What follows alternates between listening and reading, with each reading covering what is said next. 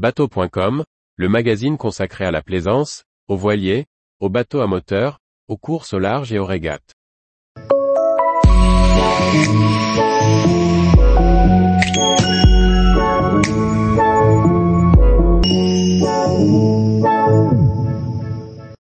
Rénovation d'un mataf de Jeannot pour partir à la pêche. Par François-Xavier Ricardou. Quoi de mieux qu'une petite coque pour partir à la pêche? Anthony aime pratiquer cette activité avec son fils de 13 ans. Pour se faire plaisir, et sans grande connaissance, il se lance dans la rénovation d'un mataf du chantier Jeannot qui a besoin d'un bon coup de neuf. Le chantier Jeannot a produit le mataf dans les années 1970.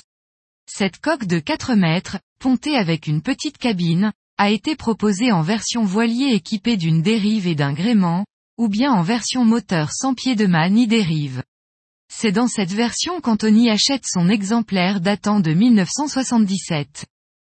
Le Mataf d'Anthony est proposé en petite annonce à 500 euros avec sa remorque et un hors-bord Evinrude de temps. Il nous raconte, le vendeur ne pouvait pas me faire essayer le moteur, car il n'avait pas de récipient pour le faire tourner hors de l'eau. Mais il m'a assuré que le moteur était fonctionnel. Au final, je n'ai jamais réussi à le faire démarrer. La remorque ne valait pas beaucoup mieux. J'ai perdu tous les rouleaux sur la route en ramenant le bateau chez moi. Anthony veut rénover le bateau pour partir à la pêche avec son fils. J'adore les lacs et j'habite pas loin de la Seine, entre Évreux et Rouen. Je pêche principalement la carpe, mais si un silure veut mordre, je ne dis pas non. Il pense donc uniquement naviguer en eau douce et sortir le bateau après chaque partie de pêche. La rénovation débute en vidant totalement l'intérieur du bateau. C'est la première des convenues, deux fissures de chaque côté de la quille, vaguement mal bouchées, laissent passer la lumière. Anthony se fait conseiller et décide de faire les choses bien. Il gratte, ponce pour mettre tout à nu et s'attaque à une réparation en fibre de verre et résine polyester. Ce choix du polyester, et non de l'époxy, a été fait, car le bateau restera principalement en eau douce. Vient ensuite le temps de l'enduit et du ponçage, avant de finir par une peinture extérieure qu'il a choisie entièrement noire. Je ne suis pas un crack dans la peinture et je ne me voyais pas peindre plusieurs couleurs. J'ai donc opté pour du noir partout pour simplifier.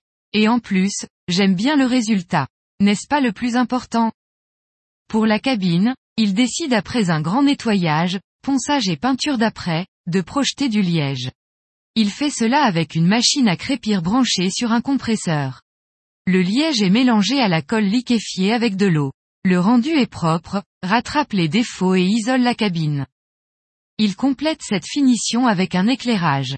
Pour l'électricité, il embarque trois batteries, une pour l'éclairage et le convertisseur 12 à 230 V, une pour alimenter le sondeur de pêche et la troisième pour un moteur électrique. Je veux aller sur des lacs où la propulsion thermique est interdite, j'ai donc un petit moteur électrique de complément pour cela. Les trois batteries se rechargent avec un panneau solaire installé sur le roof. Pour le moteur thermique, Anthony a acheté un modèle neuf de 6 chevaux. En effet, si le Mataf peut recevoir 10 chevaux au maximum, Anthony n'a pas, encore, le permis. Mais de ce que j'ai pu tester, 6 chevaux vont bien me suffire, car je ne cherche pas la vitesse, mais plutôt me rendre sur mes lieux de pêche tranquillement. Sauf que pour l'instant, les essais n'ont été que de courte durée, la première mise à l'eau s'est soldée par une panne moteur. Celui-ci a dû repartir chez Orange Marine pour être remplacé. Pas de chance donc côté motorisation, c'est le fils d'Anthony qui reste le plus déçu. En parallèle des travaux sur le bateau, la remorque a été entièrement rénovée. Les rouleaux sont tous remplacés. Et la galvanisation refaite pour partir sur du propre. Au final, la rénovation a coûté près de 5000 euros, les deux moteurs, thermique et électrique, compris. Elle s'est déroulée tout au long de l'hiver, de septembre à mars, en travaillant les week-ends. Ce chantier a été freiné par la météo. En effet, Anthony ne disposait pas d'abri assez grand pour y loger les 4 mètres de sa coque. Il a dû attendre une trêve dans la pluie pour peindre l'extérieur, se limitant aux travaux intérieurs durant les épisodes pluvieux. Tous les jours, retrouvez l'actualité nautique sur le site bateau.com. Et n'oubliez pas de laisser 5 étoiles sur votre logiciel de podcast.